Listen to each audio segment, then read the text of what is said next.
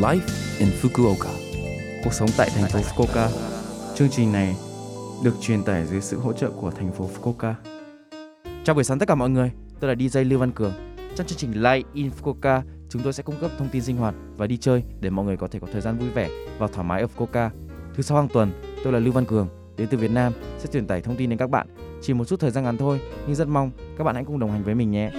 Cuộc sống tại thành phố Fukuoka. Bạn đã từng xem bóng chày chuyên nghiệp Nhật Bản chưa? Bóng chày chuyên nghiệp là một môn thể thao rất phổ biến ở Nhật Bản. 12 đội chia thành Pacific League với Central League và cạnh tranh để giành chiến thắng. Đầu tiên hãy nhắm đến vị trí số 1 trong giải đấu. Cuối cùng ngôi đầu của hai giải đấu quyết định thành tích tốt nhất của Nhật Bản. Thành phố Fukuoka là quê hương của Fukuoka SoftBank Hawks thuộc Pacific League. Tất nhiên, sân vận động là Fukuoka PayPay Dome. Hawks là một đội mạnh với mục tiêu trở thành đội xuất sắc nhất Nhật Bản năm thứ 5 liên tiếp. Giải bóng chày chuyên nghiệp sẽ bắt đầu vào ngày 26 tháng 3 thứ sáu năm 2021. Nếu bạn có cơ hội, mời bạn hãy thử xem trực tiếp bóng chày chuyên nghiệp. Tại Việt Nam thì bóng chày không được phổ biến như bóng đá, nhưng tại Nhật Bản và Mỹ đều rất phát triển.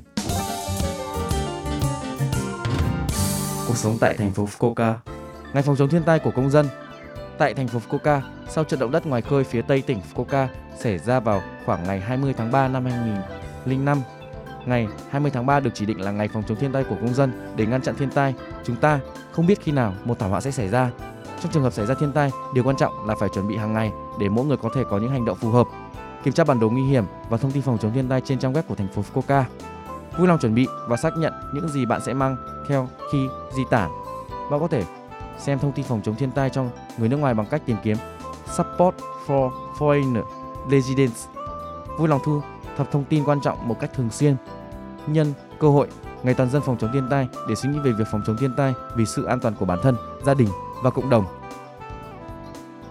Về những ngày mở cửa vào dịp lễ, tháng 3 và tháng 4 là thời điểm nhiều người di chuyển và cửa sổ văn phòng phường đông đúc.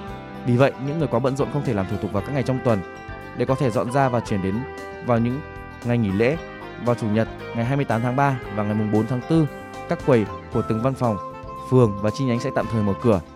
Từ 10 giờ sáng đến 2 giờ chiều, chúng tôi sẽ chấp nhận các thông báo về việc dọn đi, chuyển đến và các thông báo liên quan đến việc di chuyển.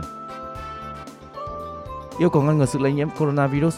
Đối với các bệnh truyền nhiễm coronavirus, mỗi người nên tiếp tục thực hiện các biện pháp để kiểm soát nhiễm trùng cơ bản, đeo khẩu trang, rửa tay và súc miệng kỹ lưỡng để tránh ba điều mật là một căn phòng không có gió, nơi tụ tập của nhiều người, nói chuyện gần với những người bên cạnh.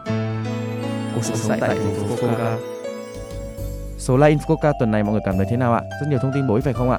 Số phát sóng này lúc nào cũng có thể nghe bằng postcard. Ngoài ra, mọi người cũng có thể biết về nội dung truyền tải trên blog. Mọi người hãy xem qua trang chương trình từ trang chủ của lớp FM. Cuối cùng tôi xin phép gửi đến mọi người bài Người yêu giản đơn của ca sĩ Chi Dân để chia tay mọi người. Chúc mọi người một ngày vui vẻ. Hẹn gặp lại mọi người vào tuần sau.